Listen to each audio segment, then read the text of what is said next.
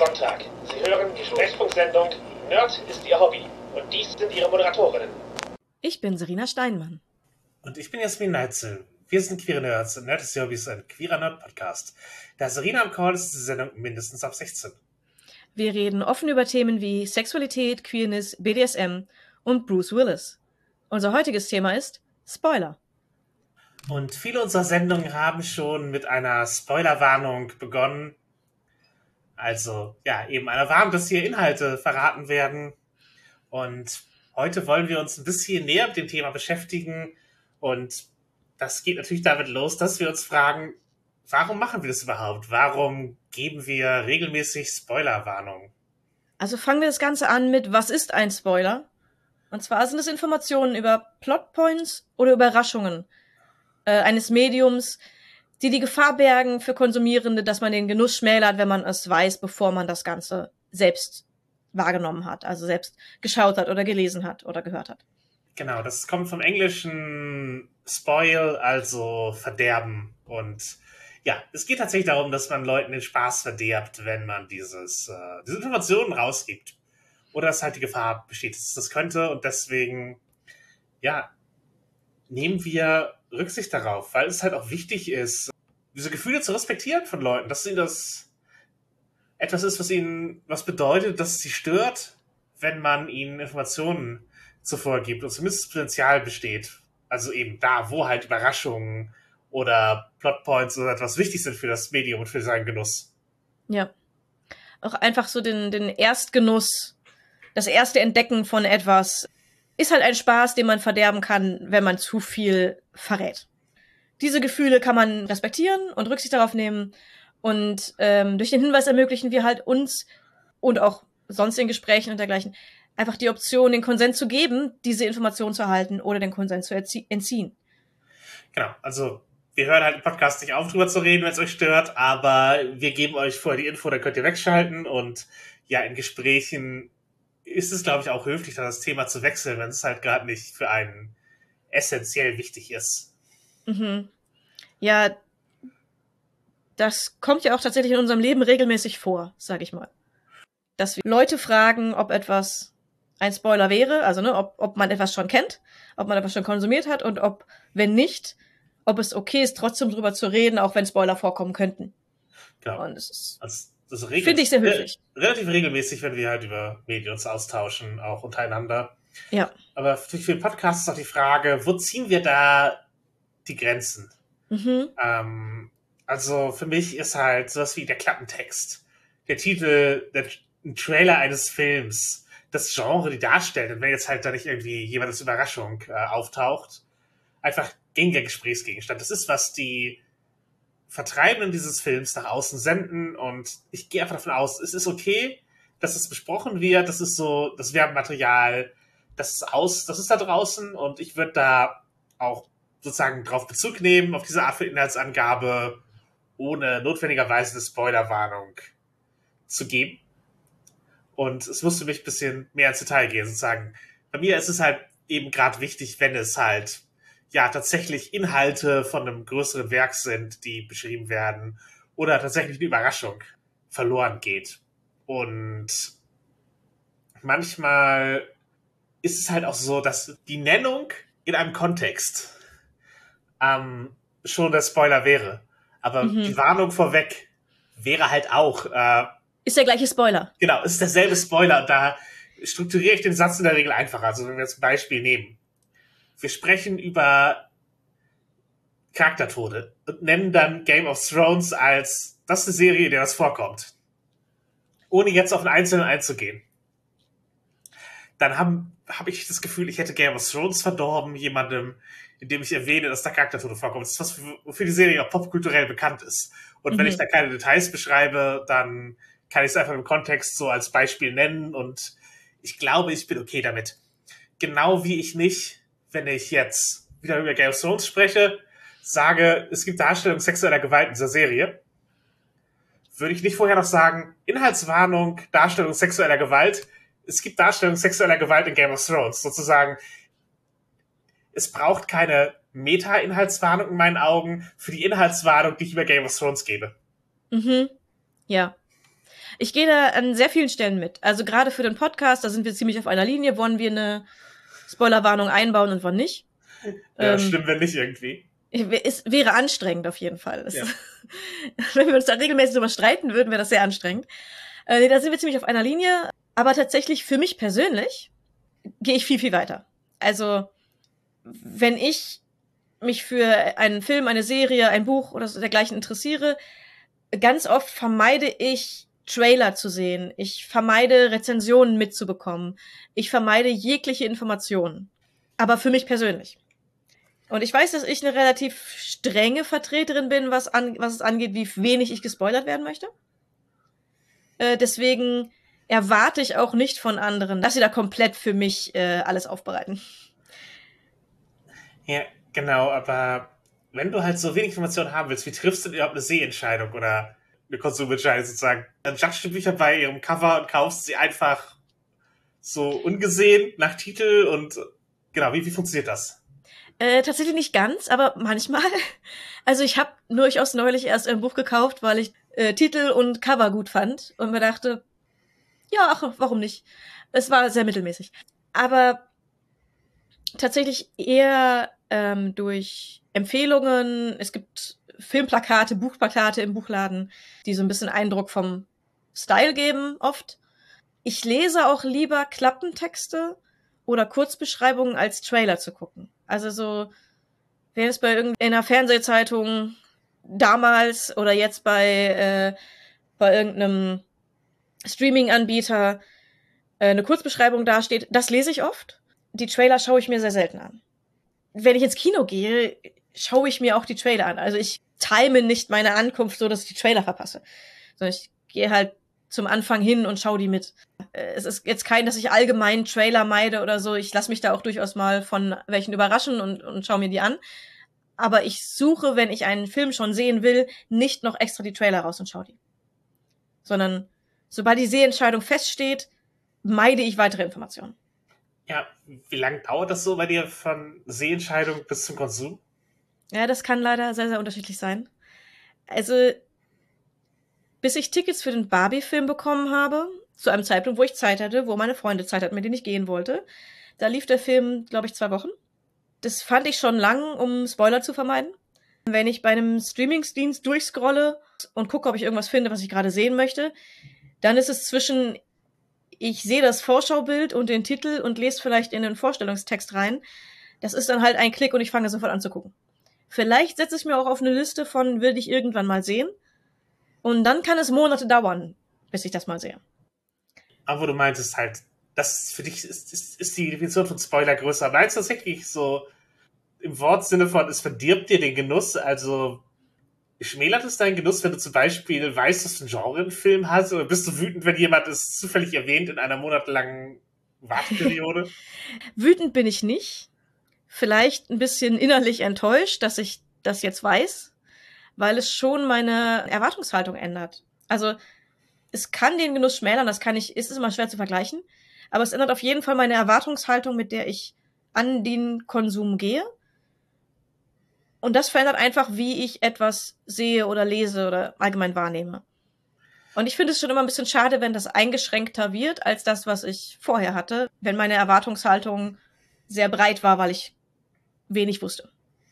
Ich baue mir halt Vorfreude und auch sicherlich Erwartungshaltung auf, indem ich halt mich über Filme unterhalte und Trailer ansehe, eventuell Rezensionen oder Interviews oder das lese. Also sage ich, für mich ist das halt eher, wenn ich hype, gehe ich ziemlich informiert in den Film rein Mhm. Wenn, wenn jetzt halt nicht gesagt wird, das ist ein Film, den musst du jetzt Überraschung bewahren. Also wenn das in irgendeiner Form ra rauskommt, natürlich versuche ich mir dann auch dieses intendierte Erlebnis zu holen. Aber wenn, wenn mir niemand sagt, dass dieser Film enthält viele Überraschungen, dann möchte ich mich auch informieren oder sagen, bei mir, bei mir steigert es die Freude, wenn ich informiert in den Film reingehen kann. Und wenn ich eben halt schon mal einen Trailer gesehen habe oder vielleicht den Soundtrack schon mal reingehört, einfach diese Beschäftigung vorher, um steigert mir eher den Hype, als dass sie den Spiel hat. Mhm. Ja, ist bei mir tatsächlich teilweise einfach andersrum. Teilweise ja. Ich habe mir das angewöhnt, weil ich gemerkt habe, wenn ich das getan habe, wenn ich mich mit den Filmen, also gerade bei Filmen ist es für mich äh, so ein Ding, wenn ich mich damit viel beschäftigt habe und Trailer geschaut habe, Rezensionen gelesen habe oder so, dass ich mit nicht unbedingt vorgefertigten Meinungen reingegangen bin, aber für mich hat das tatsächlich diesen Hype geschmälert. Und dadurch habe ich es mir abgewöhnt. Ja, du, du meintest ja eben, dass dich schon teilweise stört, das Genre zu kennen. Mhm, ja. Lass, lass uns mal ein Beispiel besprechen, weil ich, also, ich finde es halt sehr befremdlich. ist die Information, Herr der Ringe ist ein Fantasy-Film. Ist, ist das was, wo du, ähm, wo du schon raus bist? Nein. Also ich sag mal so, bei den, gerade bei sehr offensichtlichen Dingen. Der Name des Werkes sagt einem schon das Genre. Oder es ist quasi wichtig für die Prämisse, dass man das, dass es das Genre ist. Also wie, es ist Fantasy, das hier ist, ist ein Horrorfilm. Schau dir nur, wenn du Horror magst. So, solche Dinge. Das ist absolut gehört zur Prämisse, das darf man mir gerne vorher sagen. Aber es geht dann ja schnell auch in mehr in die Tiefe, wo dann die Untergenres besprochen werden. Ja, wenn wir bei Herr der Ringe bleiben. Mhm. Das ist Edo-Fantasy, also Elf, Dwarf, Ork. Wäre das zu viel? An diesem Beispiel schwierig zu sagen, weil ich es halt gut kenne. An sich würde ich sagen, in dem Fall nein. Wahrscheinlich nein. Also wäre wahrscheinlich noch okay. Dann ist es eine Heldenreise im Wesentlichen. Sie inszeniert es nicht als Komödie, sondern dramatisch und ernst gemeint. Und es enthält sowas wie Elemente von Schlachtenepos als weiteres Genre, was mit drin ist. Mhm. Und ich sag mal, in so einem Gespräch, wenn man ja. das so, jemand pitcht mir Herr der Ringe und sagt diese Dinge. An irgendeiner Stelle würde ich wahrscheinlich sagen, okay, klingt cool, red mal nicht weiter. Weil ich da auch wirklich sagen würde, ja, langsam bildet sich ein Bild in meinem Kopf und ich will nicht, dass dieses Bild größer wird. Weil ab jetzt ist es was, wo ich zu viel Informationen kriege. Also genau in diesem, ich kann halt nicht den Finger drauf legen und sagen, da, genau da ist die Grenze. Nee, aber. So, das, das narrative Genre ist okay, diese Kommentare sind nicht okay. Aber so irgendwo in diesem Bereich tatsächlich. Ich sag mal so, das Narrative ist, glaube ich, sehr oft für mich interessant. Aber sobald es darüber hinausgeht, ist tatsächlich bei mir oft der Punkt, wo ich sagen würde, ja, das, danke für die Information, aber bitte nicht mehr. Okay, äh, merkst du es kommen oder ist es halt eher was, wo du merkst, jetzt wird zu viel gesagt und eigentlich ist es schon zu spät? Teils, teils. Man merkt ja auch manchmal, wenn Leute so ins Reden kommen und anfangen zu erzählen über einen, über einen Film. Ja. Und wenn man dann sagt, ich kenne den nicht, verrat nicht zu viel, merkt man halt oft, wo es gerade hinläuft. Ja, dann kann ich die oft, oft rechtzeitig stoppen. Aber manchmal ist es halt auch tatsächlich der, der erste Satz, wo ich mir denke, oh ja, das hätte ich auch nicht unbedingt wissen müssen. Also ist jetzt meistens nicht schlimm. Meistens ist es nichts, wo ich sage, ich fühle mich jetzt total gespoilert und das war zu viel Information. Aber halt, es ist schon öfter mal so, dass jemand einen Satz sagt, was, was, wie die Person den Film empfindet. Oder mir irgendwas darüber pitchen möchte, warum ich den sehen sollte, wo ich mir denke, ja, das hat jetzt gleichzeitig mein Interesse geweckt und geschmälert. Ja, aber nicht, nicht, nichts für den Dingen, die ich gerade zum Beispiel bei der Ringe erzählt habe, ist halt irgendwas, was man nicht in den ersten Minuten, mhm. vielleicht der ersten halben Stunde des Films weiß. Und ja.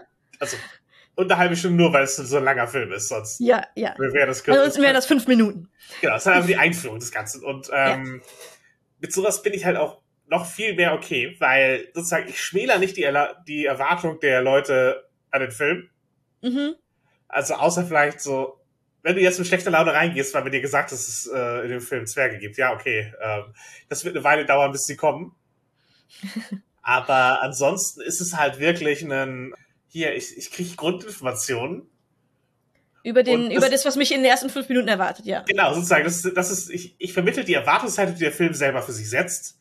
Mhm. Und es gibt natürlich auch Filme, die eben eine Erwartungshaltung aufbauen zu brechen oder anders anfangen, als sie enden. Ich würde jetzt mal, um halt weiter in den schon verbrauchten Boomer-Beispielen zu bleiben, wir vom Dust Till Dawn reden. Mhm.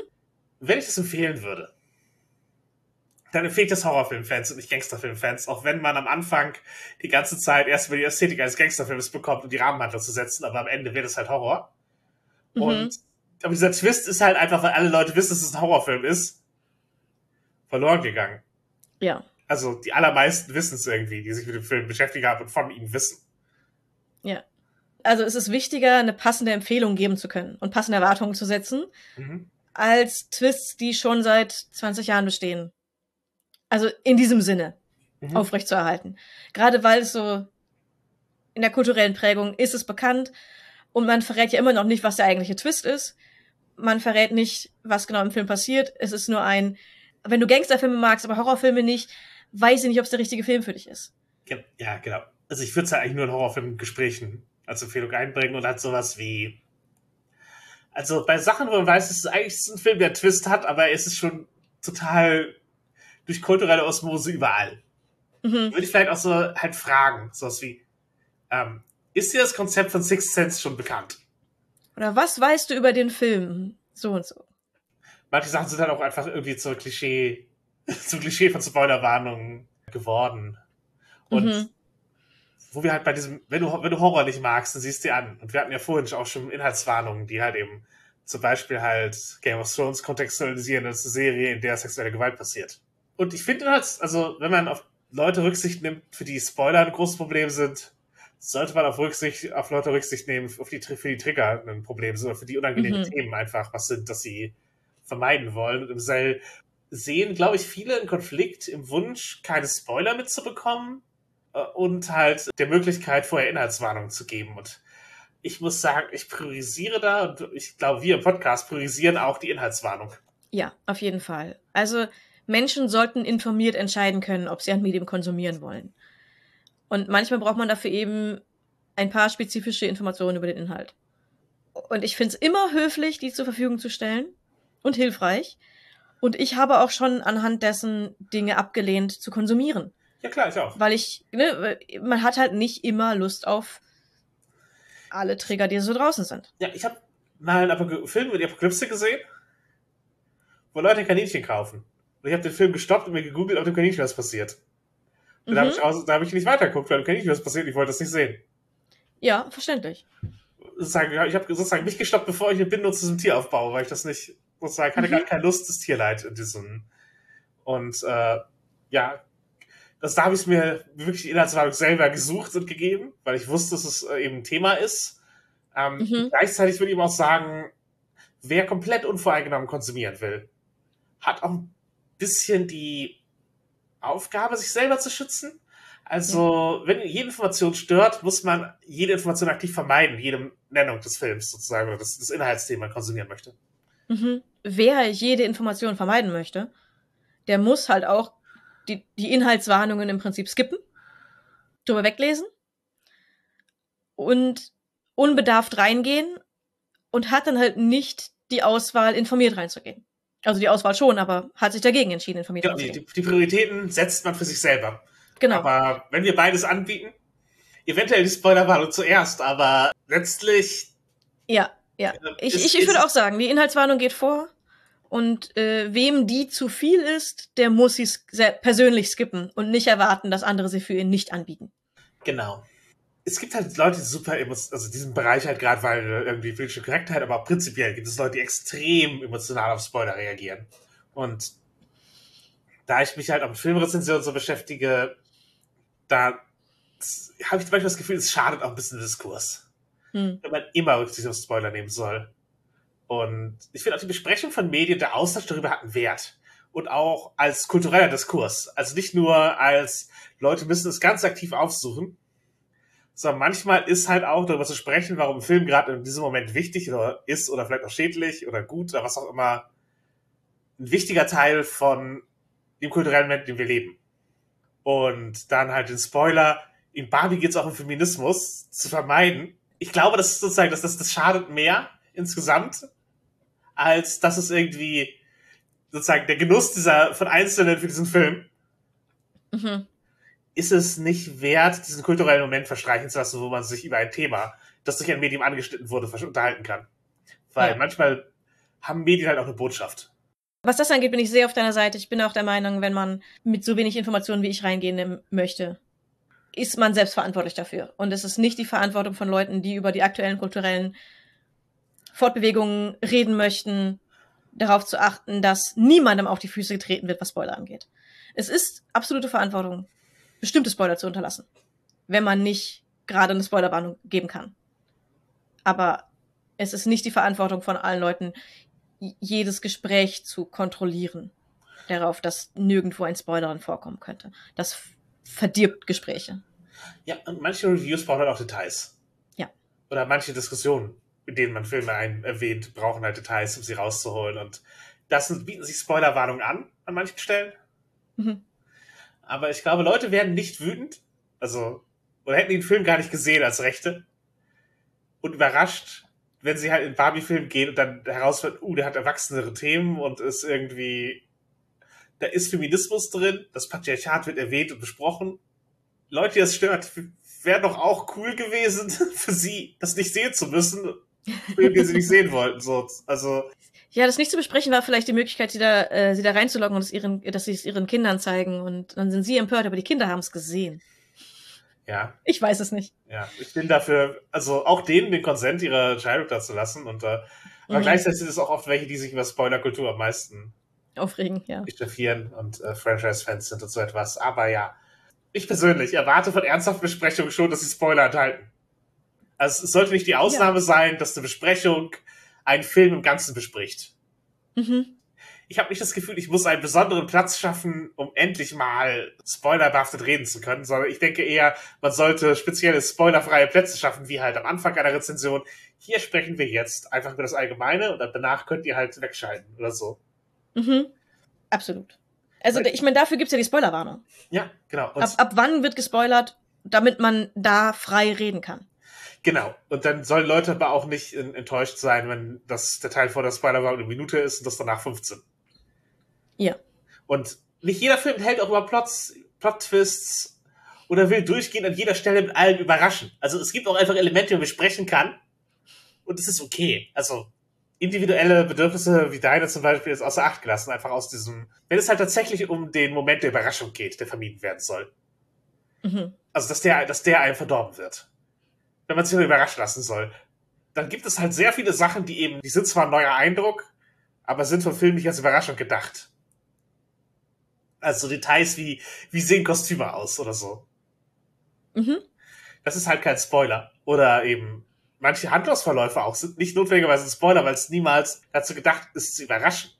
Sondern manchmal ist es eben, es ist anders der Reiz an dem Film.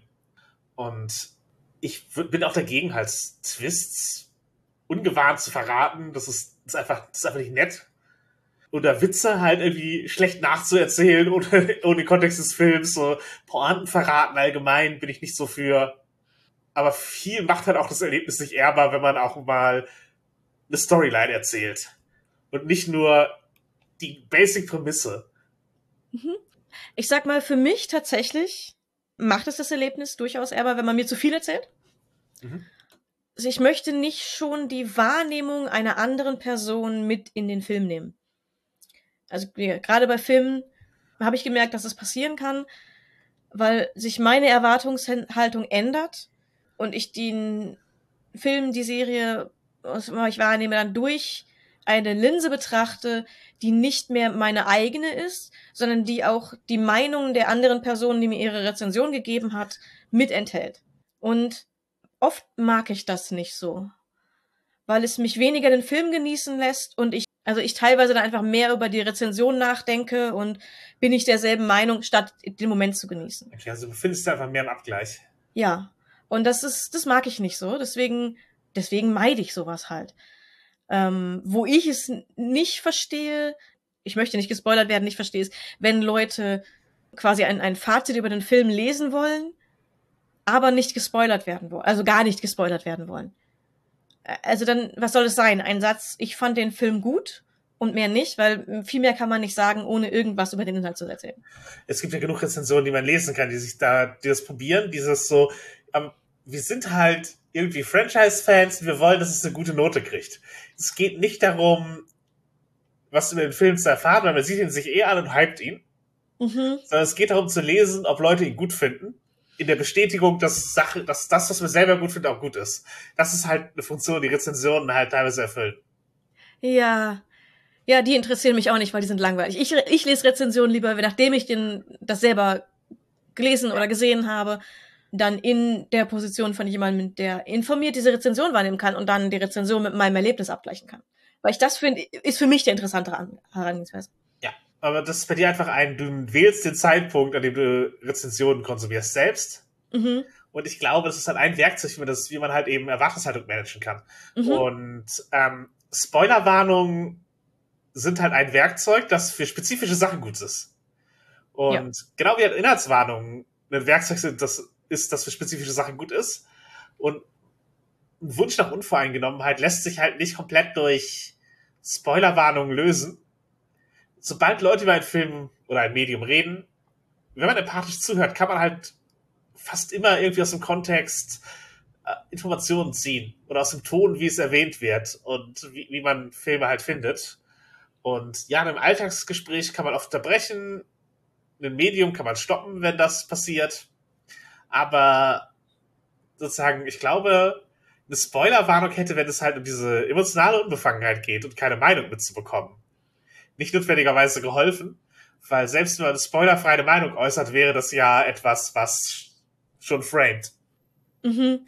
Wobei ich jetzt halt auch nicht sagen will, wenn jemand sagt, äh, ich fand den Film gut, der hat mich angesprochen, hat mich emotional angesprochen. Das ist für mich noch nichts, was mich in irgendeiner Weise beeinflusst, was meine Seherwartungen an, angeht. Also das ist höchstens was, wo ich denke, oh ja, wenn die Person das mag, dann könnte es was für mich sein oder manchmal auch, wenn die Person den Film mag, dann kann es gut sein, dass er mir nicht gefällt.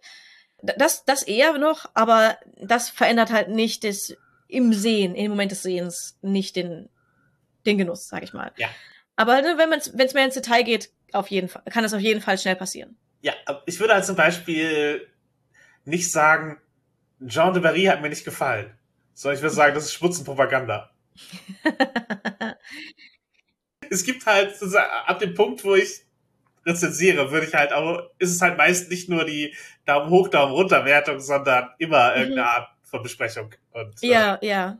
Und halt, das ist, das ist Propaganda, ist halt so sehr Kontext des Films, dass ich es halt ähm, aussprechen würde, ohne jemals eine Spoilerwarnung zu geben, weil ich es nicht für das richtige Werkzeug halte, um diese Einordnung zu vermeiden. Mhm. Weil es ist halt einfach der Punkt, ich, ich muss Diskussionen über den Film vermeiden. Und ja, ich denke, wir geben es also tatsächlich in unserer Praxis, in unseren Gesprächen miteinander und in Gesprächen hier im Podcast, geben wir Spoilerwarnung für Twists Überraschungen und achten natürlich bei neueren oder unbekannteren Medien mehr darauf. Also wenn jetzt irgendwas schon komplett Popkultur ist, dann gehen wir halt, wie bei Herr der Ringe zum Beispiel, sehr offen damit um. Mhm. Aber auch eben nicht für jedes Beispiel, das wir irgendwie erwähnen. Und offensichtlich, Serena hat ja gerade dafür argumentiert, verstehen wir den Wunsch, dass halt man möglichst unbefangen irgendwo reingehen möchte. Aber dann setzen wir auf eure Eigenverantwortung und tun einfach eine Liste aller genannten Medien immer in unsere Show Notes. Also wer wirklich vermeiden möchte, kann die vorher lesen. Aber spoilert sich natürlich damit für unsere Episode, weil ihr erfahrt dann, worüber wir sprechen werden, in welchem Kontext. Also, yep, ist, yep. also sozusagen, dadurch, dass es so ein Folgethema hat, ist es halt auch schon nicht mehr kontextlos. Ja, tatsächlich äh, ein, ein Problem, wenn man so unbefangen in Konsum reingehen möchte, wie ich das manchmal möchte.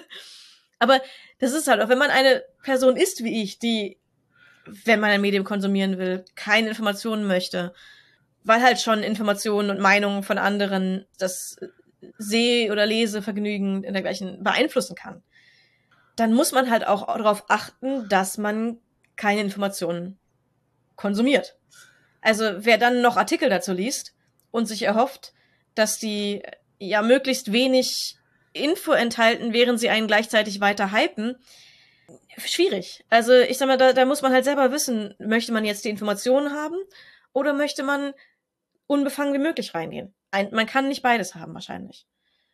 Wenn man doch hat man Glück gehabt, aber man kann nicht verlangen, dass gar nichts erwähnt wird, was irgendwie die Meinung verändern könnte. Ja, was halt ein bisschen schwierig ist bei Sachen, die halt wirklich ein Phänomen sind, hm. kann man halt kaum noch das Internet benutzen, wenn man gar keine Informationen möchte. Ja.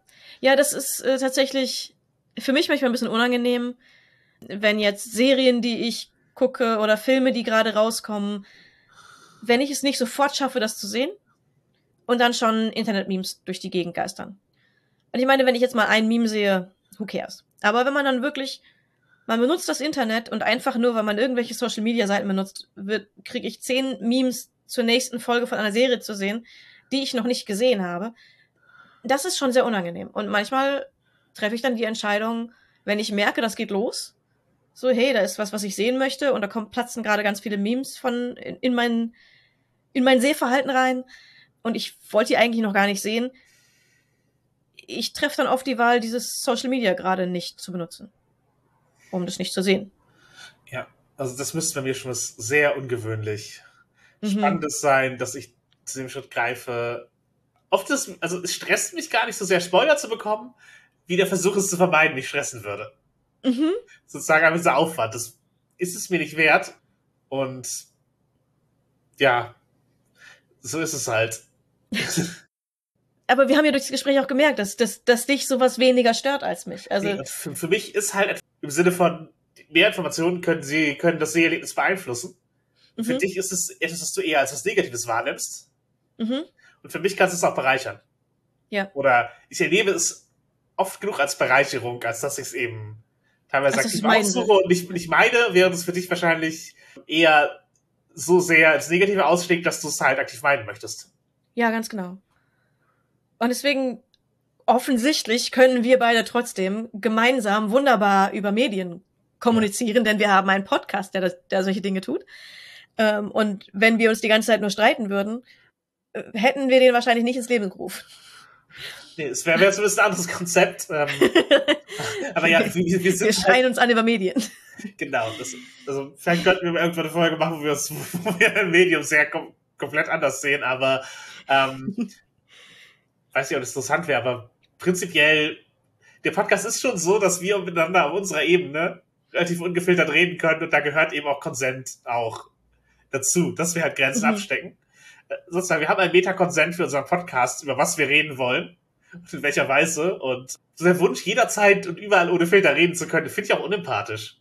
Also es Mhm. gibt halt einen Kontext, äh, wo es cool ist. Und man kann auch die Möglichkeit geben, Spoiler zu vermeiden, gerade Leuten in seinem Nahumfeld oder halt auch, auch euch als Hörende. Ja, es gibt halt einen richtigen und falschen Rahmen, um Infos zu dumpen.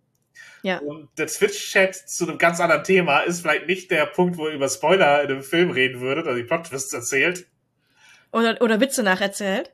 Ja, Wenn man jetzt eine eigene Filmrezension macht, ist das ein sehr guter Ort. Dann schreibt man nur an den Anfang, ich spoiler alles. ja. Oder man schreibt einfach den Namen des Films drüber. Die Leute, es vermeiden sollen, vermeiden es. Genau. Und ja, also ist immer die Frage natürlich, ja, prinzipiell eher sagen, ich spoiler, weil die Kultur sich entwickelt hat zur Spoilerwarnung. Und Mhm. nicht zu, ich zeige diese Rezension als spoilerfrei. Ja. Aber Also ich, ich finde ich auch gut. ja, Finde ich auch sehr gut, wenn da dran steht. Äh, ich schaue mir zum Beispiel ganz viele Rezensionen und dergleichen an, wo ich dann sehe, ja, es gibt hier die, hier ist die spoilerfreie Rezension, äh, wer es noch nicht gesehen hat und noch sehen will, und hier ist die mit Spoilern für die Leute, die es kennen oder denen es egal ist. Ja, genau. Ich, ich kenne auch Podcasts, die jetzt sagen so, hey, wenn ihr einen Film unbenommen, also Filmpodcasts zum Beispiel, also You Must Remember This zum Beispiel, die, die sprechen halt über alte Filme, aber sagen halt trotzdem so, hey, wenn ihr den Film unvoreingenommen sehen wollt, dann ist jetzt der Zeitpunkt zu pausieren, den anzugucken, weil es lohnt sich. Mhm. Und das finde ich, das ist eine, eine solide Art, damit umzugehen, auch eine Spoilerwarnung einzubauen. Im Sinne von, hier ist eine Sehempfehlung und nicht ein, Ja. oha, ab jetzt wird es defizitär, weil ich spreche über Spoiler, sondern einfach also, hey, ab jetzt ist deine Entscheidung. Das ist, das ist, wie ich Ja. wie ich Spoilerwarnungen verstehe. Aber Ja. es ist auch, wie ich Inhaltswarnung bis zu einem gewissen Grad verstehe, im Sinne von, hey, die, ihr habt die Wahl, was anderes zu machen. Oder habt die Wahl, das äh, für euch zu kontextualisieren. Mhm. Ja, ich sag mal, auch einfach die Sache, ab hier ist das Gespräch interessanter, wenn man das, wenn man das Material kennt. So, es ist, finde ich, auch ein ganz wichtiger Punkt, weil wenn ich etwas nicht gesehen habe, die ganzen Internet-Memes, ich verstehe die halt auch nicht. So, die, die, ich habe für die keinen Kontext. Das ist ein Witz, der an mir komplett vorbeigeht. Und wenn ich dann auf die Stelle stoße, ist eventuell der Witz verdorben, weil ich die Pointe schon kenne. Weil jemand mir die Pointe ins Gesicht gerufen hat, ohne dass ich den, den Witz gehört habe Ja. der dazu ja. gehört. Das ist halt so, weswegen mich das so nervt. Aber deswegen finde ich halt Spoilerwarnungen von ab hier macht's mehr Spaß, wenn man es kennt. Ist ja, Genau. Aber ja, lass, lass uns von allgemeinen Medien mal zu Rollenspielen kommen. Das ist ja eins, das wir sehr spezifisch betreiben. mhm, Und wo ich halt auch eher Team, mehr Informationen helfen mir eher. mhm, Weil man erzählt die Geschichte ja selbst, gestaltet sie und man kann sich halt nur bedingt viel für sein eigenes Werk spoilern. So im Grunde als AutorInnen. Also sehr viel, was im Rollenspiel passiert, ist unspoilerbar für mich. ja. Es ist halt auch, jedes Spiel, jeder Durchlauf eines Szenarios ist einfach anders. Weil du immer mit verschiedenen Leuten daran gehst und die Lösungen immer anders aussehen werden. Oder das Erlebnis auch immer anders aussehen wird als beim letzten Mal. Deswegen gibt's halt auch super viele Spiele, die nicht nur verschiedene Szenarios haben, sondern auch Szenarios, die einfach Wiederholungswert haben. Ja, ja. Und wo man auch immer ein bisschen natürlich was dann drehen kann für die eigenen Bedürfnisse, aber halt so Lady Blackbird ist halt so ein Klassiker. Du hast immer dieselbe Ausgangslage und siehst, was du, was du daraus machst, so. Mhm. Es gibt natürlich auch Spiele, die jetzt weniger indie-mäßig sind. mit Metaplot als ein großes Element. Da können Spoiler natürlich passieren, wenn man eben diesen Metaplot als eine Story verfolgt. Und da gibt es natürlich Rätsel und Szenarien, die einen Plot-Twist beinhalten. Auch da verändert sich das Spielerlebnis, wenn du es vorher weißt. Ja. Genau. Und eventuell geht dir auch eine Herausforderung verloren, wenn es halt ein herausforderndes Spiel ist und du äh, die Antwort bereits kennst. Statt dass dein, du und dein Charakter zusammen nach der Lösung suchen müssen, äh, weißt du die ganze Zeit, wie es gelöst werden muss, aber dein Charakter muss es trotzdem noch herausfinden. Das kann weniger spaßig sein, als es selbst mit herauszurätseln. Ja, es gibt auf jeden Fall spoilerbare, ich sag mal, Genres oder äh, Darreichungsformen im Rollenspiel. Mhm. Das Problem beim Metaplot ist natürlich, wenn der passiert ist. Also die Leute, die das Spiel herausgeben, schreiben eine Storyline fort, was in der Welt passiert, wie die Welt ist und man kann das in, in Abenteuern erleben. Das wird halt irgendwann zur Geschichte dieser Welt nach einer Zeit. Und dann ist das das, was alle wissen. Und wenn du das noch spielen willst, kann es zu Konflikten kommen. Wenn du es ungespoilert spielen willst, ohne das genau. zu wissen. Weil das, genau. ist, das ist halt der Punkt. Es gibt halt teilweise dass die neuen Regelwerke die Geschichte referenzieren. Bei Das Schwarze Auge halt, gerade der aventurische Almanach referenziert halt die Geschichte bis zu dem Zeitpunkt, wo die erste 5 beginnt. Mhm. Und es ist cool, das zu haben, weil es gibt den Überblick über den Metaplot, wie er bisher passiert ist. Gleichzeitig spoilert er dir natürlich Dinge, nämlich ihren Ausgang. Nicht, das, mhm. nicht die Handlung des Abenteuers, aber eben den Ausgang in der Geschichte. Ja. Und Vampire hat jetzt auch mit der neuen Edition zum Beispiel einen Sprung im Metaplot gemacht. Und schließt man sich jetzt von der Regeledition aus, weil die von neuen Voraussetzungen ausgeht? Oder spielt man einfach mit der alten Regeledition weiter, um sich zu, um zu vermeiden, dass dafür etwas gespoilert wird? Wobei die steht, es stetig unwahrscheinlicher wird, neue Mitspielende zu finden, die es mit einem spielen wollen, weil man die Regeledition nicht mitspielt, die aktuell ist. Ja. Es ist halt wirklich schwierig.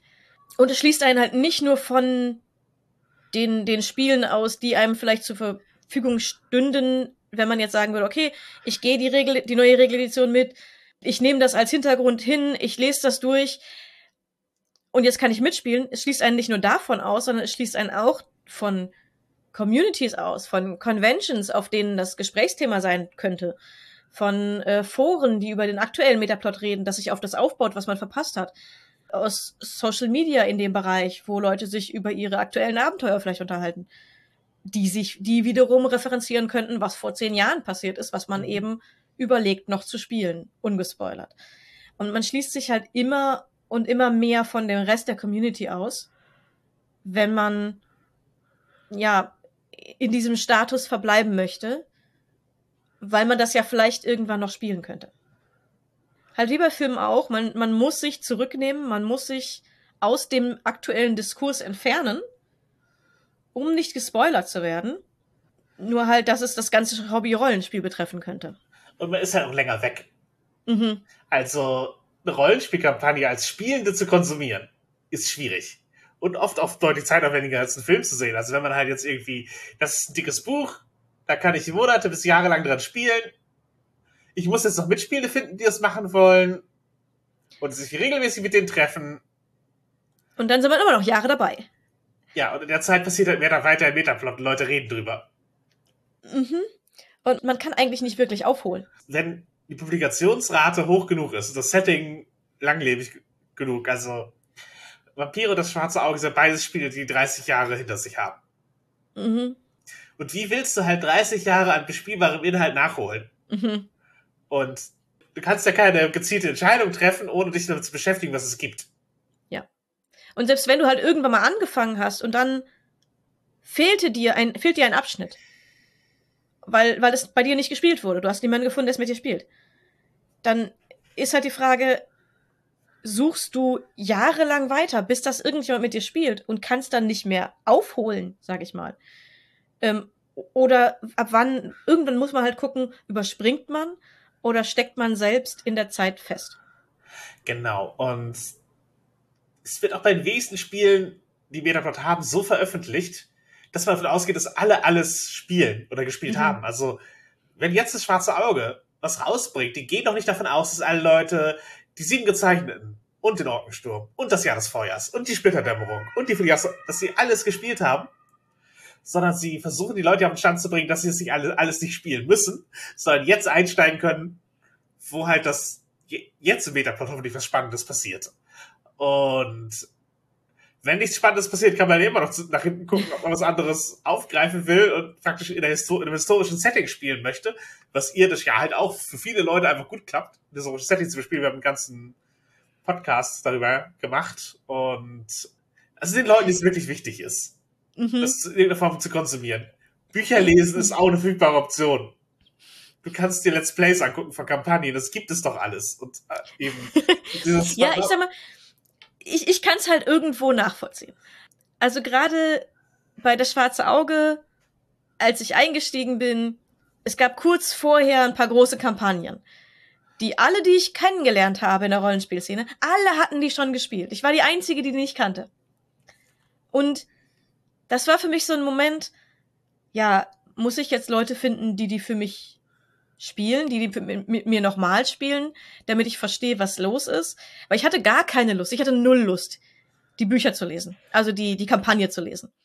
Zu dem Zeitpunkt gab es keine Streams, das hätte ich mir vielleicht, das wäre vielleicht für mich eine Lösung gewesen, das als Stream zu gucken, aber auch das wären sehr viel, das wäre sehr viel investierte Zeit gewesen. Und ähm, ich war auch so ein bisschen in diesem Struggle. Was mache ich? Weil für alle Charaktere, auch für die Charaktere, die ich spielen wollte, galt, mhm. dass, dass da wichtige Dinge passiert waren, große Veränderungen in der Welt, die meinen Charakter geprägt haben sollen, die ich ja. nicht kannte. Und ich musste die Entscheidung treffen, wie viele Informationen will ich haben, damit ich jetzt spielen kann. Will ich nach jemandem suchen, der das mit mir, mit mir spielt, damit ich diese Erfahrung auch haben kann, von der gerade alle reden? Wie gehe ich damit um? Das war für mich nicht einfach. Ich habe auch am Anfang gebeten, nicht zu viele Informationen zu bekommen und habe mir das dann in Ruhe überlegt, was ich möchte und dann danach gehandelt. Ich habe niemals diese großen Kampagnen gespielt. Ich habe nach kurzer Zeit schon aufgehört, mir einzureden, dass das funktionieren könnte. Und habe dann einfach das hingenommen und mich in mich mir hat die Informationen geholt, die ich haben wollte. Ich kann aber verstehen, dass man, dass jede Lösung Unzufriedenheit, also dass man mit keiner der Lösungen unzufrieden ist. Aber das ist nun mal so. Sich dafür zu verweigern ist eine Lösung. Also, ne, man kann halt einfach in der Zeit feststellen bleiben. Das ist eine Lösung. Aber du kannst es niemandem vorwerfen, dass die das nicht wollen. Ja, und vor allen Dingen, was, was schaffst du dir für eine Gelegenheit? also, du hast, du, also du hältst in der Vorstellung fest, es cool wäre, was zu spielen und wie neu zu erleben.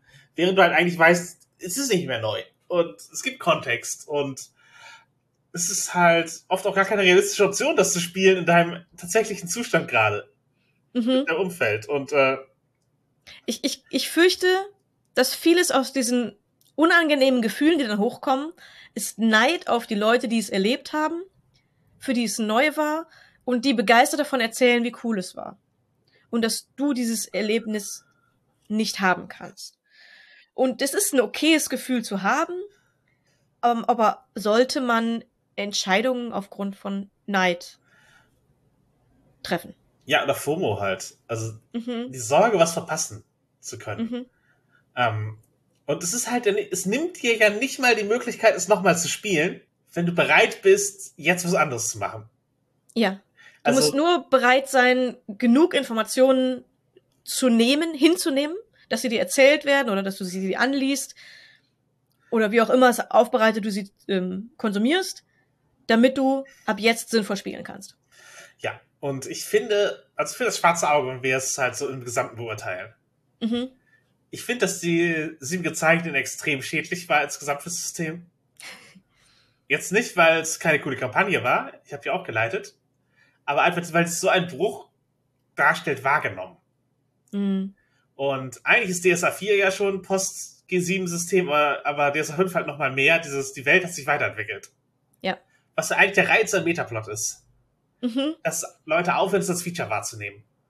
Und eben in so einer, in, in so einer Stasis fahren wollen. Das ist ja halt eigentlich, das schwarze Auge ist das G7-Spiel, wie halt Pendragon mit seiner Grand Pendragon-Kampagne. Sozusagen, es gibt die eine Kampagne. Und Mhm. wir bespielen die. Und die hat einen Handlungsverlauf.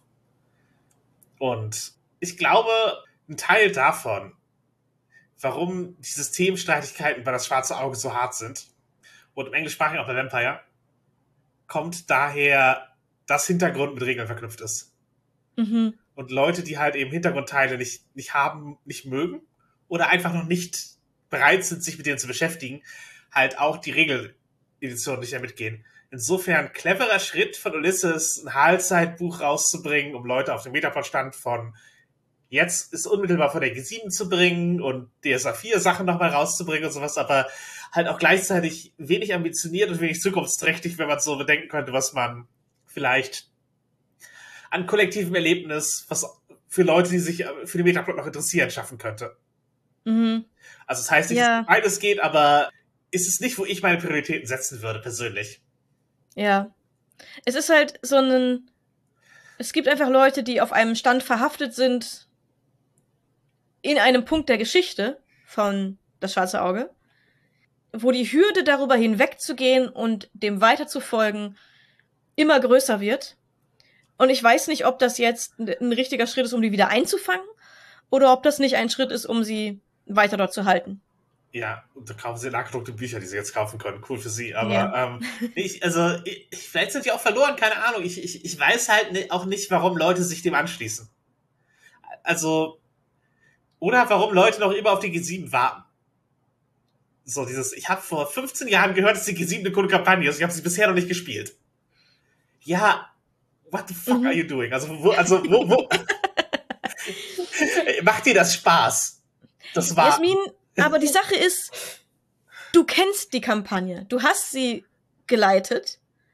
Du hast sie quasi miterlebt. Und ich, ich, ich kann als jemand, der kurz danach eingestiegen ist und alle darüber geredet haben, ich kann das absolut verstehen, dass die Leute super frustriert waren und die, und die unbedingt spielen wollten, weil alle davon geredet haben und man immer nicht dazu gekommen ist und man, ich, ich kann nicht verstehen, dass man darin verharrt, aber ich habe Verständnis für dieses prinzipielle Gefühl. Und wenn man, und es tut mir leid für die Leute, die darin verharren. Aber ich meine, ich meine, vielleicht haben die auch coole Runden und spielen cool und so, aber ich bin lieber mit weitergegangen. Aber dieses prinzipielle Gefühl, dass man da frustriert davor steht und es auch haben möchte. Ich will auch dieses Erlebnis haben und ich suche nach Leuten, die mir das bieten und wo ich das machen kann. Aber ich finde nichts. Und das zieht sich über Jahre. Ich kann das schon grundsätzlich verstehen. Gerade weil es halt dieser starke Bruch war. es war halt einfach die größte Kampagne, die man gemacht hat, aber wie oft will man die Welt retten jetzt? ähm, in so einem Metaplot-Setting. Also, ja, natürlich, es ist halt, es ist halt ein Spike an Bedeutung. Mhm. Und den haben andere, also diese Höhe an Bedeutung hat keine andere Kampagne mehr erfolgreich erreicht. Mhm. Ich glaube, es gab einige, die ein ähnliches Level an Engagement bekommen haben in ihrem Zeitpunkt. Das Jahr des Feuers und Königsmacher waren ja sehr gehypt zu ihrer Zeit. Mhm. Aber der Hype hat sich halt nicht weitergetragen. Ja, es ist halt nicht so, dass es die, diese, dieser Einschnitt in der Geschichte, dass wenn man es nicht erlebt hat, kann man nicht weitergehen. Gefühl. Also das ist halt bei denen nicht aufgekommen. aber sind, sind, sind sie beide äh, komplett, aber den meisten Leuten reicht es, den Bodenartikel dazu zu lesen. ja, ja. Vielleicht auch, weil die Bodencoverage, obwohl die war, die war für die Bobbard-Kampagne gar nicht schlecht. Das ist, ist, äh, sie haben extra die Publikationsrate des Boten verändert. Früher hat der Bote, war sozusagen die amateurische Zeit ist doppelt so schnell wie die irdische verlaufen und sie sind dann für die Bobbard-Kampagne auf Echtzeit gegangen, um mehr Details bieten zu können. mhm. es wurde sich halt Gedanken gemacht, wie können wir das publizistisch begleiten, so dass Leute, die Kampagne nicht spielen, Teil des Erlebnisses und der Veränderung Aventuriers sein können. Mhm. Und ja, bringt Ja. halt trotzdem nichts, wenn die Leute, also das ist Wenn, halt wenn man, wenn die Leute sich darauf versteifen, es spielen zu wollen, was ich prinzipiell verstehen kann, dann bringt das halt nichts. Dann, die kann man nicht reinholen damit. genau, man kann es auch nicht erzwingen als Verlag oder als, als AutorInnen, dass Leute sich für den neuen Metaplot mehr interessieren als für den alten. Nein. man kann es halt nur probieren und man kann die Leute mitnehmen, die halt mitne die mitgenommen werden wollen, aber ja, auch irgendwo eine nüchterne Erkenntnis. Mhm. Ja, du kannst halt niemanden zwingen, dich für dein Thema zu interessieren. Das ist, das ist glaube ich, im Leben immer so. Du kannst genau. es versuchen. Du kannst es versuchen, möglichst cool darzustellen. Damit wirst du einige erreichen. Ja. Aber du wirst nicht jeden einzelnen abholen. Aber ja, prinzipiell jetzt so. Ich, ich hab, bin bei DSA und ich möchte ein neues, neues Abenteuer spielen. Wie entscheide ich, was ich spiele, ohne mich zu spoilern? mhm. Also sagen, woher kommt, also der Wunsch, die Warhammer-Kampagne ist geil, kommt auch nur darüber, dass die Leute manchmal drüber reden. Mhm. Die Leute wissen, sozusagen, wenn sie ungespoilert werden, wissen sie ja nicht davon. Das stimmt. Aber ich sag mal so, die, die Info war eine geile Kampagne und hatten super viel Spaß. Das ist ja meistens, was so grob gesagt wird. Manchmal noch mehr Ausführungen, aber. Ist eine overrated Railroad und ist halt wichtig, weil sie für den Zeitpunkt cool war. also das sagen doch auch Leute. Ja, ja. Ich, ich glaube, bei den Leuten von vor 15 Jahren ist immer noch das, das aktuelle Gehypte vom Wir haben es gerade alle gemacht ja. und dieses Zusammengehörigkeitsgefühl. Ich glaube, das kommt mehr an. Und da ist noch nicht viel Inhaltsspoiler. Also ich habe sehr viel, ich habe ich hab damals sehr, sehr viel über das Jahr des Feuers und die G7 erfahren, ohne irgendwas über den Inhalt mitzukriegen.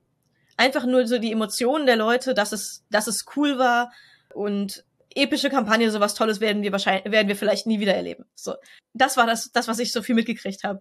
Und natürlich wird man dann neidisch. so, ähm, ja. Dass, dass man das nicht hatte und Aber dass ja. man nicht weiß, wovon die Leute reden und dass man halt auch teilweise möchte, dass die Leute aufhören zu reden und nicht Details erzählen, falls man es noch spielen könnte. Weil damals war es ja noch nicht, auch noch nicht so lange her. Jetzt. Ja, damals gab es gerade wahrscheinlich noch, also du bist DSA 4-mäßig eingestiegen, oder? Ich bin DSA 4-mäßig eingestiegen, genau. Ja, dann, dann gab es halt glaub, auch eine Neuauflage und so. Ja, genau. Und das Jahr des Feuers war, glaube ich, ich, ich glaube, ich bin, ich bin, um mich rum wurde, glaube ich, das Jahr des Feuers gerade überall beendet. Ja. Als ich eingestiegen bin. So. Ja, das, wie gesagt, das war auch eine der, der großen, die eben nichts Wirkung im Nachhinein hatte. Ähm, aber ja, wie treffe ich ohne Spoiler eine für mich Entscheidung über den Zeitpunkt, wo ich in der Metaplot einsteige? Sozusagen, wo, wie, wie ist es möglich? Und ich ganz von Anfang an klappt halt nicht. Mhm. In den meisten Fällen findet man auch keine Mitspielende. Also ich würde im Zweifel sagen, jemand muss das für mich kuratieren. Spielleitung, Gruppe, ihr entscheidet, ich habe die, ich hab die Informationen nicht, wo ich einsteigen möchte. Mhm. Und dann ist halt den Leuten Vertrauen, glaube ich, cool. Ja. Und ansonsten halt eben aktuell. Da mhm. kann ich, da, da weiß ich genauso viel wie alle anderen. Wenn ich jetzt aktuell einsteige, dann kann ich, ab jetzt kriege ich alles mit in Echtzeit. Mhm. Ich, ich muss sagen, ich fand es bei DSA 5 das war auch tatsächlich eher so der Zeitpunkt, wo ich in den Metaplot so ein bisschen eingestiegen bin. Ich fand es toll, dass dann im, im Almanach geschichtlicher Zusammenriss stand in kurz. Mhm.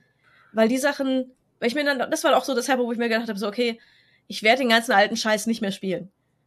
Also, es, es war vorher schon, aber da, da war es dann so, okay, ich habe zwar schon mir viele Details erzählen lassen, dass ich das quasi mit einbinden kann, dass meine Charaktere das irgendwie am Rande mitbekommen haben.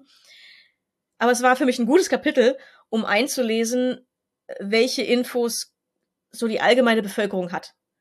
So, wenn dein Charakter nicht das alles erlebt hat, sondern mhm. halt irgendwo weiter weg lebt und das erzählt bekommt, was passiert ist, das weiß dein das das ist was was dein Charakter weiß.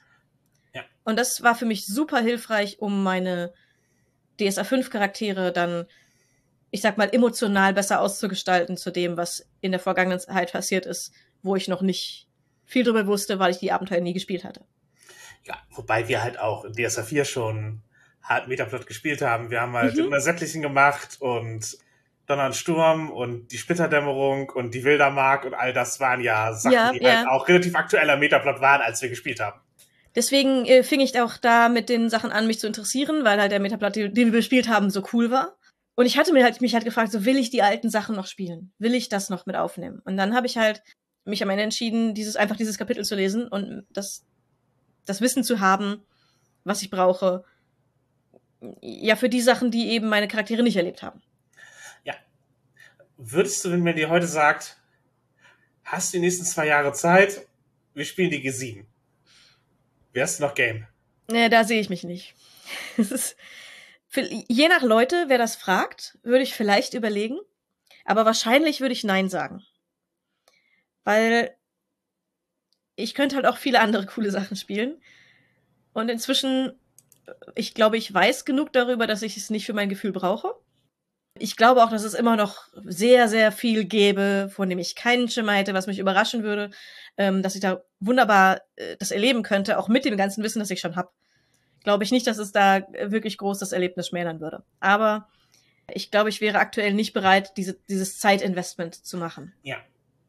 Hast du eine weiße Wahlkampagne oder ein Abenteuer oder sowas, das bei dir noch offen ist? Hm, nicht wirklich. Es gibt so ein paar Sachen, die ich gerne mal, die ich gerne noch spielen würde, die, die aus der letzten, aus den letzten zwei, drei Jahren so sind, ähm, die ich überlegt habe, ob ich die noch spielen möchte. Aber es ist mehr so eine Sache von, wenn es sich anbietet, würde ich nicht Nein sagen. Aber es ist nicht, dass ich aktiv danach suchen würde. Ja, ich bin an dem Punkt, ich habe eigentlich alles gelesen. Mhm. Was ich sozusagen, was mich interessiert hat, habe ich gelesen. Was, ich nie, was mich nicht interessiert hat, reizt mich wahrscheinlich als Spielerin auch nicht in dem Maße. also es müsste schon was Neues rauskommen, um mich in diesen, bitte nicht spoilern, ich gebe es der Spielleitung und erst danach hole ich es mir Modus zu bringen. Ja, ja. Aber ich meine, spielst du Abend, du, also du spielst auch Abenteuer, die du schon gelesen hast. Ja. Ich will auch Abenteuer spielen, die ich schon geleitet habe. Ich bin halt auf dem, also, ja, pr prinzipiell klar. Nee, ich habe, also, ich habe es beruflich gemacht eine Zeit lang. Es macht mir Freude, den Metaplot lesen zu konsumieren. Und folgerichtig habe ich sehr viel gelesen, aber, aber, bin halt auch einfach bereit, das zu spielen. Weil mhm. mich eben das mehr Informationen nicht stört. Und ich glaube, ich kann halt auch mehr zur Stimmung und zu, zum Metagaming beitragen, wenn ich informiert bin. Das ist nicht meine Voraussetzung. Ich lese nicht Abenteuer absichtlich, weil ich sie demnächst spiele. so, so, ist es auch nicht. Aber ähm, ich sehe es für mich nicht als ein Hindernis, um mich dem jetzt, das jetzt nochmal zu anzugehen. Spielst du auch was schon, was du schon gespielt hast? Ab und an. Ich habe das äh, Jahresgreifen zweimal geleitet. Mhm. Als was Größeres ich habe den Mondenkaiser, nachdem wir ihn einmal angefangen haben, mit mir als Spielerin, wo abgebrochen wurde, äh, danach, weil das war ein weißer Wahl für mich, den wollte ich, den wollte ich erleben. Habe ich dann aber als, ich habe es mir dann gekauft, durchgelesen und als Spielleitung nochmal in andere Konstellation von Spielenden geleitet. Mhm. Also ja, es kann durchaus vorkommen, bei Kurzabenteuern oder so Sachen, die man one-shot in einem Abend bringen kann, noch viel öfter. Da hole ich manchmal welche raus, wo ich sage, das wäre jetzt ein cooles Abenteuer. Würde ich mal wieder machen. Mehr als Spielleitung, tatsächlich. Mhm. Aber wenn er jetzt eine Runde sagt, möchtest du switchen, was du schon gespielt hast, dann ist es wahrscheinlich kein Argument. Also wenn es mir, wenn es mir gut gefallen hat, ist es kein Argument, Nein zu sagen, um es in der Konstellation nochmal zu erleben.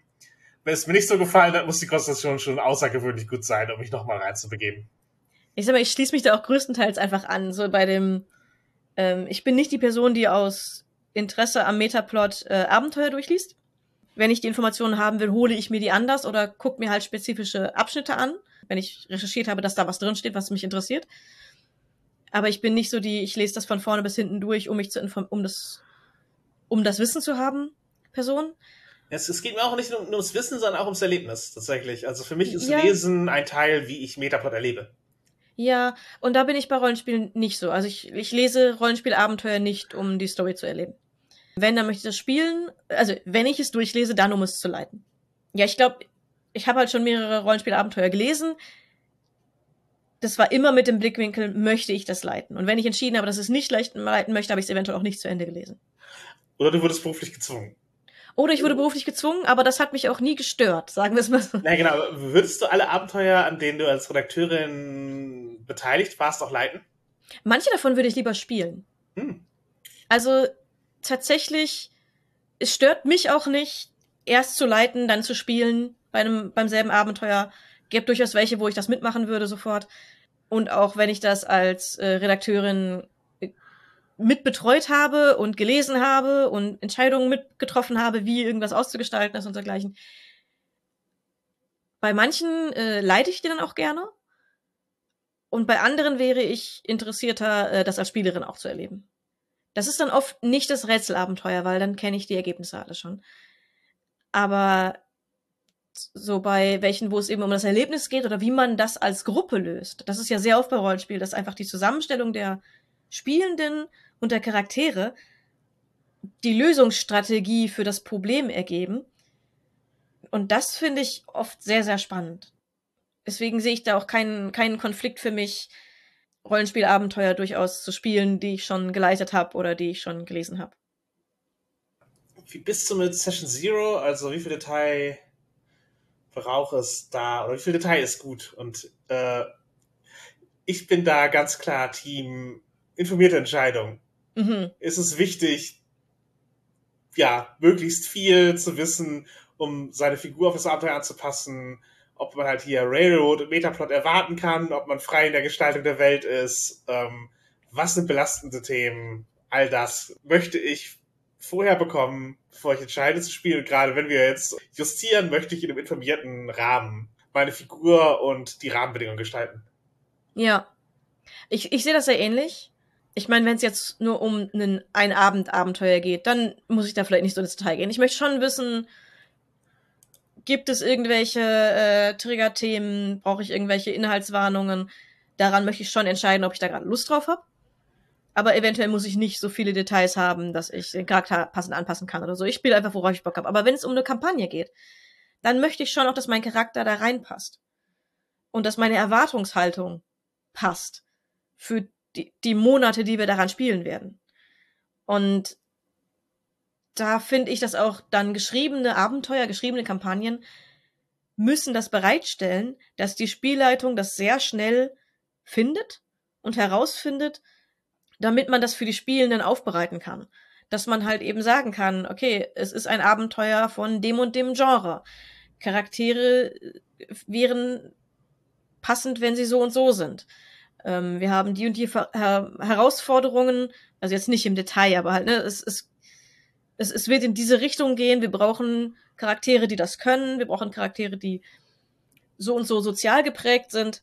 Solche Sachen sollte die Spielleitung einfach sofort wissen. Das muss nicht auf dem Klappentext draufstehen. Aber auch da sollte draufstehen, in welche Richtung das Abenteuer geht, damit man entscheiden kann, ob man das spielen möchte oder nicht. Aber ja, man braucht einfach ein paar Informationen, um dieses Commitment eingehen zu können, damit nicht im Nachhinein die Spielleitung alles an die Erwartungen der Spielenden anpassen muss die eventuell mit dem gekauften Abenteuer nichts zu tun haben. Ich finde es auch sehr unangenehm, wenn das Abenteuer einen Klappentext hat, der versucht nicht zu spoilern und deswegen nichts verrät oder ähm, falsche Erwartungen setzt. Finde ich im Rollenspiel, also in, in einem Trailer für einen Film kann das cool sein, im Rollenspiel ist es, glaube ich, nicht gut. Nee, weil man gestaltet ja die Handlung selber. Man sollte sie eben im Rahmen dessen, was dieses publizierte Ding von einem möchte, gestalten können. Also ja. wenigstens die Spielleitung sollte befähigt werden, ihre Spiele abzuholen. Ja, genau. Und wenn der Klappentext und das, was eigentlich passiert, auseinanderfallen mit Absicht, weil das irgendwie so gestaltet ist, dann braucht die Spielleitung ein Kapitel, wie sie damit umzugehen hat. Was ich manchmal als Eindruck habe, ist Spielende, die sich dem komplett verweigern, so eine Konsumhaltung an den Tag mhm. legen, und das dann halt gern gesagt wird, ja, ich möchte mich aber blind ins Abenteuer reinbegeben, aber mein Charakter ist schon fertig. Und eben irgendwie die Verantwortung für gemeinsames Erleben scheuen und dann trotzdem einfach drüber sprechen, ich möchte halt einfach kein Metagaming. Und mhm. ab äh, irgendeinem Punkt muss man doch den Rahmen setzen, für das was man eigentlich erleben und gemeinsam spielen möchte. So nach meinem Dafürhalten oder sonst spielt man doch einfach an unausgesprochenen Erwartungen vorbei die ganze Zeit. Ja, vor allem, wenn man kein, seine Erwartungen nicht formuliert und seine Wünsche nicht formuliert, dann geht man davon aus, dass die Spielleitung gedankenlesenderweise für einen das gekaufte Abenteuer eventuell so aufbereitet, dass es zu dem, was man niemals geäußert hat, aber passt. Ja, und die anderen mitspielen auch, wenn jemand sagt, ich mhm. find's voll cool, wenn unsere Charaktere sich jetzt streiten, aber ich würde auch den Rahmen für Versöhnung offen lassen. Dann so, das ist doch, warum Metagames du so sehr? Mhm. Es nimmt mir total die Freiheit, meinen Charakter auszuspielen und ähm, ja, aber vielleicht ist es aber auch legitim, einen Wunsch hier zu äußern. Es verdirbt dir ja nichts, wenn die Szene ein Ziel hat. Mhm. Ich sag mal, ich habe erst vor kurzem mit nicht nur der Spielleitung das Gespräch gesucht, sondern mit mehreren Mitspielenden in meiner Runde, um genau solche Gespräche, um diese Metagespräche zu führen. Ja. Weil ich wusste, das, was wir gerade, was gerade passieren könnte zwischen unseren Charakteren, A, das will vielleicht nicht jeder. Und B, das passt eigentlich gerade nicht so richtig in das, was wir bisher gespielt haben. Also wie wir die Charaktere bisher gespielt haben. Aber es wäre ein logischer nächster Schritt, der passieren könnte. Also habe ich mir alle einzeln zur Seite genommen und gesagt, ey, mein Charakter ist gerade auf diesem, auf dieser Schwelle von, es gibt verschiedene Möglichkeiten. Ich sag dir grob die Richtungen an und du sagst mir, ob das für dich okay wäre oder nicht. Und wir haben alles okay gegeben, also wir werden mal sehen, was passiert, aber es ist halt ein, ähm, also wir können dann halt einfach reingehen und sagen, wir mhm. gucken, wie sich, die, wie sich das anfühlt und wir können einfach die Charaktere ausspielen, weil wir alle das Okay dafür gegeben haben. Das behindert uns ja in keinster Weise. Es hätte natürlich behindert, wenn jemand gesagt hat, nee, damit fühle ich mich unwohl, das möchte ich nicht. Das hätte mich natürlich behindert, meinen Charakter auf diese Weise auszuspielen. Hätte aber dem Spielspaß der gesamten Gruppe dafür auf jeden Fall beigetragen, denn Drama in eine Gruppe zu bringen, wo einer keine Lust zu hat, während das Drama seinen Charakter trifft, das macht niemals Spaß. Also selbst wenn es eine Behinderung in dem Moment ist, dass man seinen Charakter vielleicht auf diese Weise nicht ausspielen möchte, äh, nicht, nicht kann, nicht darf, nicht soll, es wird keine Behinderung im Spiel mit der Gruppe sein, weil es wird eine Bereicherung sein, dass man das der Gruppe nicht angetan hat. Aber man kann auch ganz, das Ganze ohne Spielleitung machen. Und ich glaube, Leute, die, die Metagaming scheuen, haben halt, oder sich halt auch von diesem Writing Room Approach, wo man eben praktisch, als wäre man die AutorInnen einer Serie, sich über das Spiel unterhält, schon scheuen. Für dieses Spiel hat das Spiel halt oft gar nichts. Mm, ja. Ähm, aber ja, es ist noch schwerer, schwerer zu spoilern, wenn alle die Verantwortung tragen.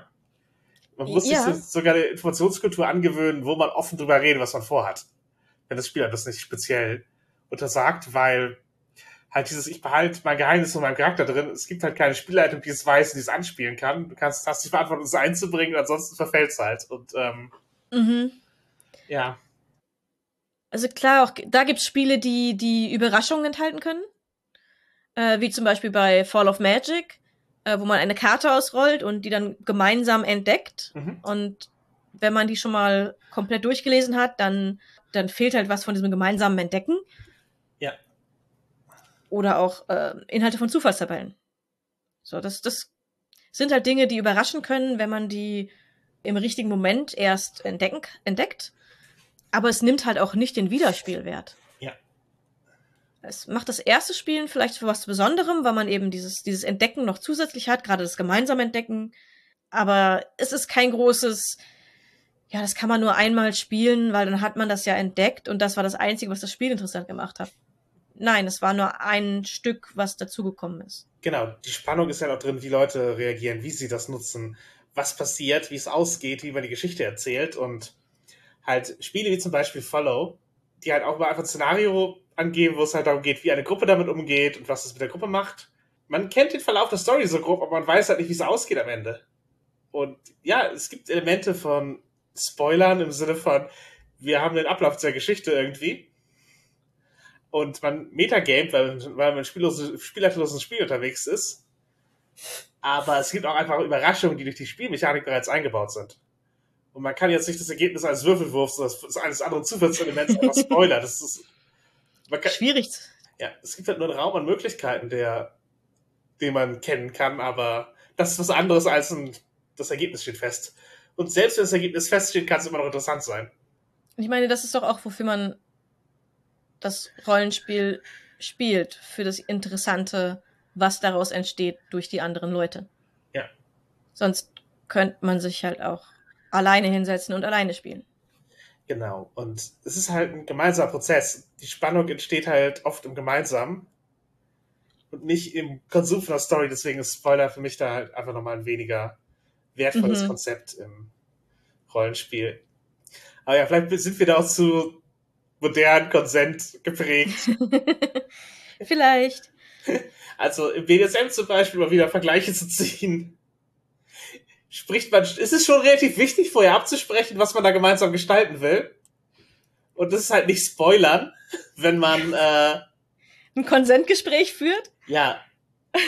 Also das ist ja dieses, ich möchte in der Session Zero nicht, äh, mich nicht in meinen Charakter reinreden lassen. Das ist ja im Grunde, ich möchte keinen Metakonsent für unsere Spielrunde schaffen. Mhm. Also wenn, natürlich, Fallhöhen sind andere, aber wenn Spoiler und Metagaming dich extrem emotional machen, vielleicht ist es sogar sehr hilfreich am Anfang, Grundlagen zu schaffen. Ja, ja. Und ähnliche BDSM, also für viele wird BDSM durch Metagaming erst sicher und oder auch möglich zu spielen. Mhm. Erst durch die Vorbereitung wird es möglich, sich darauf einzulassen. Denn ohne Konsent darüber, was jetzt passieren soll, kann das auch zu sehr viel Unsicherheit führen, die vielleicht nicht dem Spiel zugetan ist. Du musst ja teilweise auch einfach die ganze Zeit justieren. Hm. Also wenn du halt nicht drüber redest, hast du halt den, wenn du halt nicht sozusagen vorankündigst, hast du halt immer diesen, okay, Moment, ja, hat sich jetzt nicht gut angefühlt. Gelb.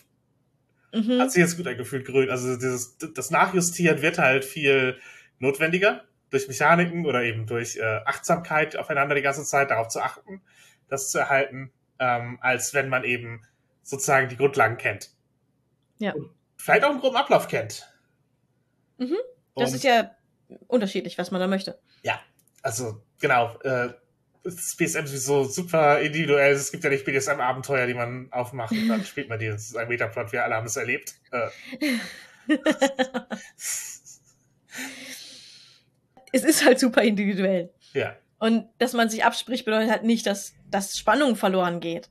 Weil die Spannung kommt aus der Dynamik, die sich aufbaut, auf die, aus dem Zwischenmenschlichen, was halt in der Situation entsteht. ja.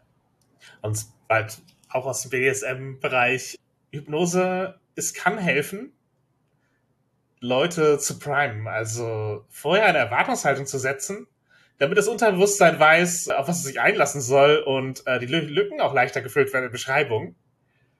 Also das hilft, um die Fantasie zu beflügeln, zu wissen, wo es hingehen soll und macht es auch leichter zu akzeptieren. Das ist auch eine Technik, die halt bis zu einem gewissen Grad in anderen Bereichen funktioniert, also Erwartungsmanagement. Jetzt im Rollenspiel, wenn man halt schon ein bisschen weiß, was für eine Figur das ist, die da kommt, dann fühlt man sie anders mit Fantasie aus, als wenn man gar keine Ahnung hat. Mhm. Muss dann halt zu dem passen, was gerade, wie die Fi- Figur ankommen soll. Genau. Deswegen primet man das. Genau. Das, das wird euer Auftraggeber, der euch begleitet. Und dann beschreibt man die Figur. Ist direkt was anderes und direkt eine andere Wichtigkeit als hier kommt eine Figur in den Raum.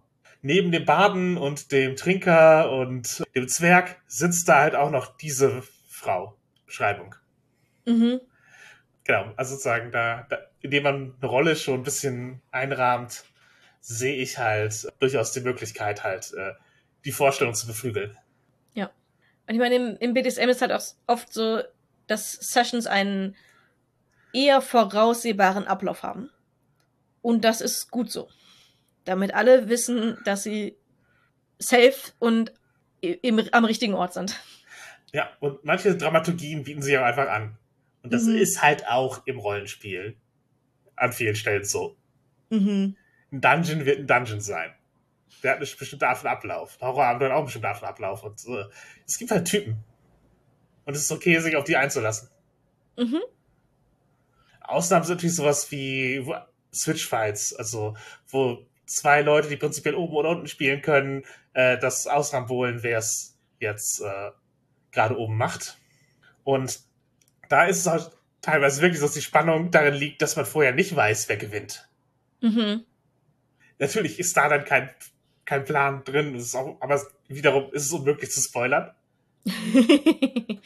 ja. Ich meine, natürlich, es gibt auch Spiele, wo man sich gegenseitig überraschen möchte. Wo dann aber der Metakonsent schon besteht und es abgesprochen ist, dass man sich überraschen darf. Und manchmal sind die Rollen halt eben auch fest, was im Rollenspiel ja auch der Fall ist. Mhm. So, wir haben dann, wir haben feste Rollen, die wir uns begeben und in diesen Rollen versuchen, können wir natürlich eigene kreative Elemente reinbringen, um uns gegenseitig zu überraschen. Mhm. Genau. Und das ist, glaube ich, cool. Aber ja, allgemein Metaconsent ist der Raum für Möglichkeiten, von dem wir gesprochen haben, der aufgemacht wird. Und da gibt's halt klare Grenzen, wo es gewünscht wird, auch eventuell bis an Limits zu spielen. Und auch da, wo man sich von den Limits einfach komplett fernhalten soll. Und die Limits Genau. müssen halt bekannt und, und kommuniziert sein. Ganz genau. Man steckt halt einfach das Spielfeld ab, Mhm. auf dem sich bewegt wird. Genau, man sagt halt, okay, hier ist, also wie eine Spoilerwarnung halt, so, äh, ab, hier, ab hier ist halt dieses möglich und ich entziehe den Konsent, wenn ich sage, ich möchte es nicht mehr.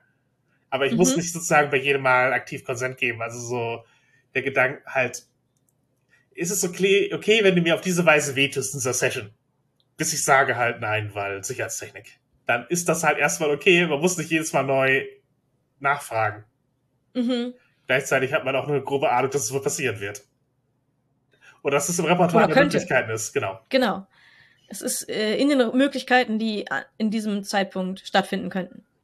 Und ich meine, es ist halt dasselbe wie bei, wenn man im Rollenspiel Sicherheitstechniken verwendet und eben Grenzen zieht, Veils anwendet, sagt, damit möchte ich nicht spielen, das vielleicht, diese Themen möchte ich ausklammern, diese Themen möchte ich einklammern. Man sagt ja noch nichts darüber aus, was jetzt exakt vorkommen wird, sondern man steckt nur den Rahmen ab, was die Möglichkeiten sind. Und alle sind sich dann im Klaren und im Sicheren, dass nichts angespielt wird, wo es, wo sie in Probleme kommen würden, die gerade nicht ins Spiel passen. Und man setzt auch Highlights, was es interessiert. Mhm. Ja. Und manchmal ist es hilfreich zu wissen, wie etwas ausgehen soll, damit man es richtig angeht. Ja, ja. Also BSM-Beispiel wieder Playfight. Zwei Leute rangeln miteinander und eine Person möchte gewinnen, die andere möchte verlieren. Ganz andere Situation als das Switchfight vorhin. Und wenn man da mit unterschiedlichen Erwartungen rangeht, kann das zu Täuschung auf beiden Seiten führen. Mhm. So, ach fuck, ich habe gewonnen, wollte ich gar nicht. Upsi. warum wertet sich die Person sich nicht so oder die andere so, ah, ich, hab, ich bin jetzt unterlegen, ich, jetzt top mich oder so. Beide sind irgendwie so. Ja, oder, oder ich bin jetzt unterlegen, aber ich wollte toppen, wie lösen wir das jetzt? Und es ist so eine awkward Situation, genau. wo eigentlich beide nicht, nicht das Ergebnis haben, was sie wollten, aber die andere Person hat halt besser in dem Fight. Genau, man kann halt auch einfach mit, mit einem entsprechenden Ansatz sich sehr real fühlen, äh, es angehen auf eine Weise, dass man halt es sehr schwierig macht, zum falschen Ergebnis zu kommen. Mhm. Vor allem, wenn, wenn alle Beteiligten wissen, wie das Ergebnis sein soll. Genau. Und auch eine Ahnung haben, wie man sowas umsetzt. Das ist halt auch was, was man lernen kann. Mhm. Aber das ist halt wie, wie für alles. Man kann, man kann gut darin werden, etwas ergebnisoffen zu spielen. Man kann, kann, kann gut darin werden, etwas auf ein Ergebnis hinzuspielen. Und sehe ich auch fürs Rollenspiel als einen interessanten Ansatz. So, ist es ein Kampf, dessen Ergebnis offen sein soll? Ist es ein Konflikt, dessen Ergebnis offen sein soll? Oder wollen wir auf ein Ergebnis hinspielen? Mhm. Und eben im Anerkennen, dass es unterschiedliche Skillsets sind. Ja. Ja, ansonsten, äh, es gibt natürlich auch Überraschungselemente, die absichtlich eingebaut werden in BDSM. Ich glaube, ganz klassisch ist die Augenbinde, die man halt die verwendet und sich ja, die Augen verbinden werden. Dann kann man sich darauf einlassen.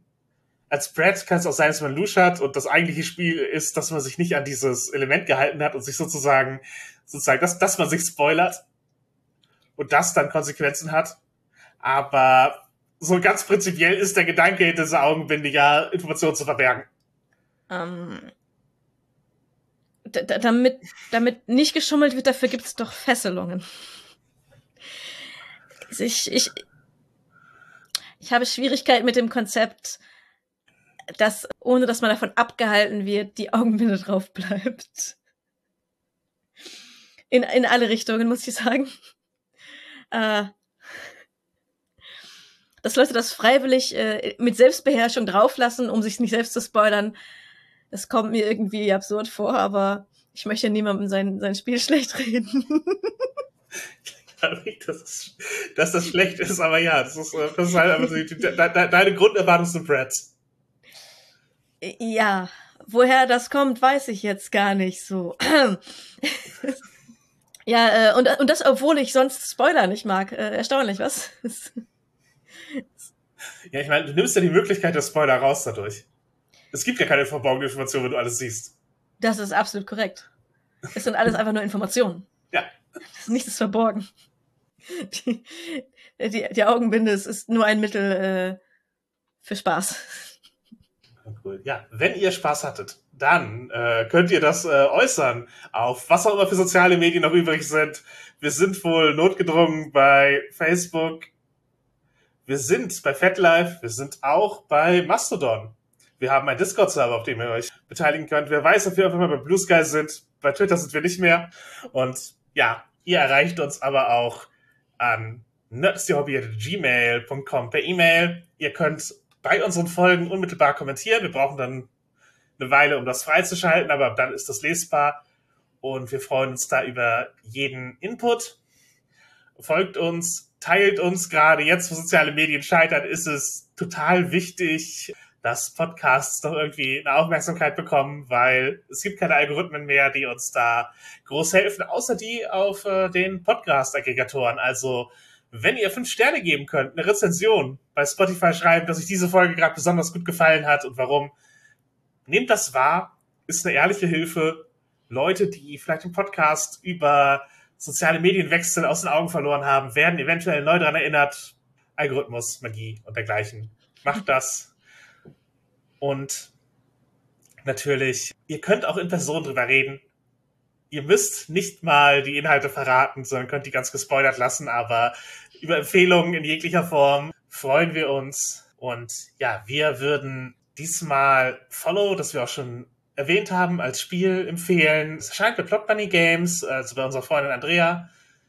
Und da läuft gerade ein Crowdfunding und es ist ein cooles Spiel, einfach so ein Spiel, das eben verschiedene Genres erlaubt zu spielen, wo es immer darum geht, dass eine Gruppe eine Aufgabe hat und äh, sozial daran äh, ihre Herausforderungen hat, natürlich auch versucht, diese Aufgabe zu lösen.